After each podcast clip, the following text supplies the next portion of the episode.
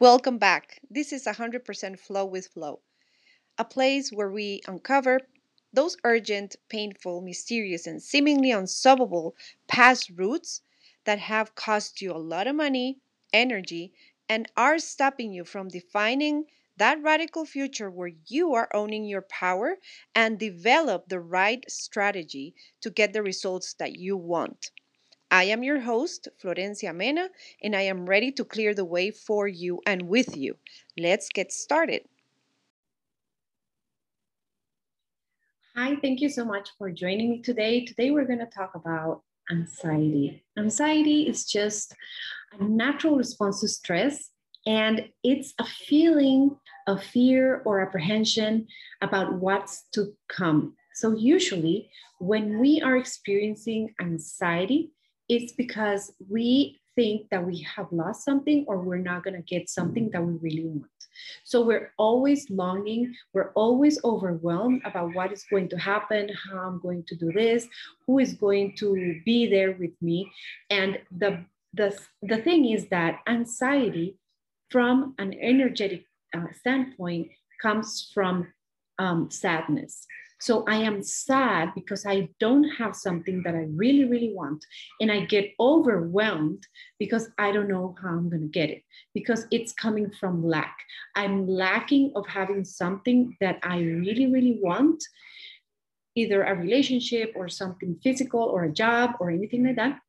And I don't know how I'm going to get it, or even if I am able to get it, or if I am worthy of it, you can add whatever you want that comes from lack, from not worthiness of this thing that I want, or maybe that I lost. So I lost it because of I am not being worthy or I'm not being enough. So I get overwhelmed. My energy is getting overwhelmed or absolutely uh, longing for that thing that I had and I lost, or because I never got it and I never seem to get it uh, for me. So today I'm having a wonderful tool that is called TFT, Thought Field uh, Therapy, and it's um, let's say that the father of EFT, it's a little bit more one, it, it's a little bit more directed to specific issues. And this one is specifically used for anxiety and for panic attacks. So I really want you to understand that this is something that we can use whenever our anxiety is really, really high.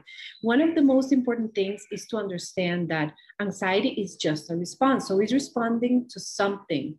We are not anxious.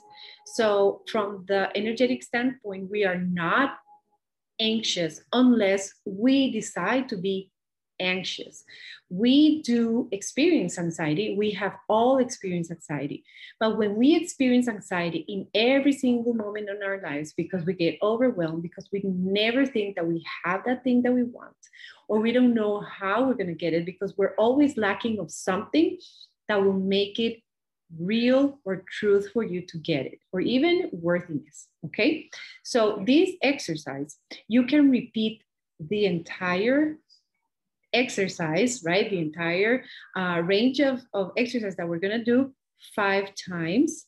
And what you can do is that you can say anxiety every single time that you're doing the tapping point. So you're going to see that this is uh, a little different than the EFT, that you have certain acupressure points that you start, you know, stimulating with the tapping little by little, one by one. In this one, the um, let's say there is an algorithm or a combination of these tapping points, but in a different way.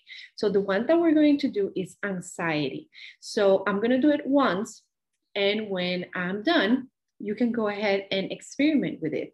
When you have this sense of loss, this sense of anxiety that you feel, or even if you just feel that you have it every single day, you can do this preventively.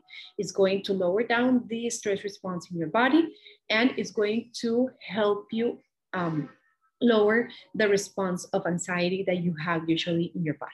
So first of all, you're going to understand how intense is your body response to what is causing you this longing or this overwhelm. And then what you're gonna do is that you're going to say is from one to 10, 10 being the most intense, and one, the one that we want to go to. So is that discomfort from one to 10 in what, 10, 9, or 8? Okay, and when you analyze that, what you're gonna do is that you're gonna start breathing. Take a deep breath. And you're gonna start tapping. And you're gonna say anxiety. Here on the edge of your eyebrow, anxiety. Under the eye, anxiety. Under the arm, anxiety. In your collarbone, anxiety. Now we're gonna do something called the gamut series, which is here in between the knuckles of your um, ring finger and your pinky. So you're gonna start tapping there and you're gonna do the following. You're gonna open, close your eyes, open them again. Then you're gonna see to your left, down, come back to center. You're gonna go to your right down, go back to center.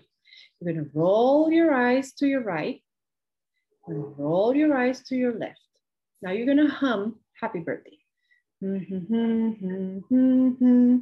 Mm-hmm, mm-hmm, mm-hmm. You're gonna count one to five.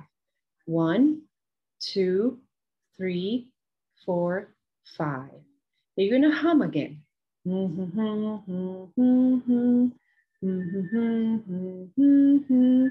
you're gonna count from five to one. Five, four, three, two, one. You're gonna come back to your eyebrow, anxiety, under eye, anxiety, underarm, anxiety, collarbone, anxiety. Now you're gonna breathe in, look to your ceiling, and to the floor, and release. And then you're gonna ask make an assessment on how you feel now from 1 to 10, 10 being the most intense. You should feel less intensity in your body. You're going to do this five times, five rounds of these all these exercises, five times. And then what you're going to do is one more, the same one, but saying something that you really want to feel. For, for example, calm or clarity or tranquility. I don't know. Whatever you want to feel those um, sensations with. And I really will appreciate if you can send me how you felt after doing this exercise.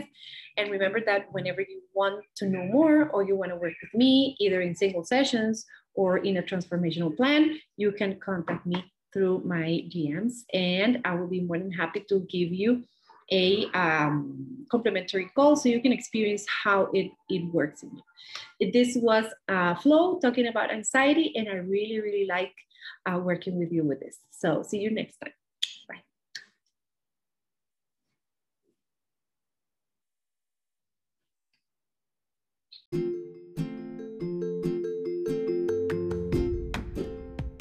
Thank you for listening to this episode. If you liked it, Please leave me a five star rating and a comment on social media. See you next time. Bye bye.